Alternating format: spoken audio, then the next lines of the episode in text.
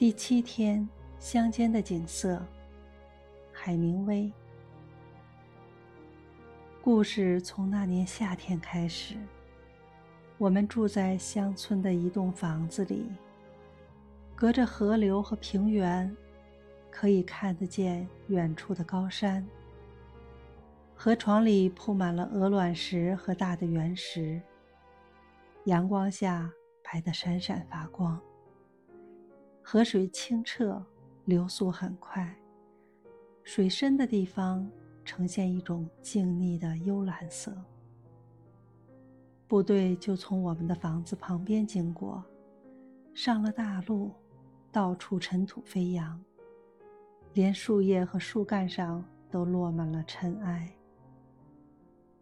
那年秋天似乎来得较早，树叶都提前飘落。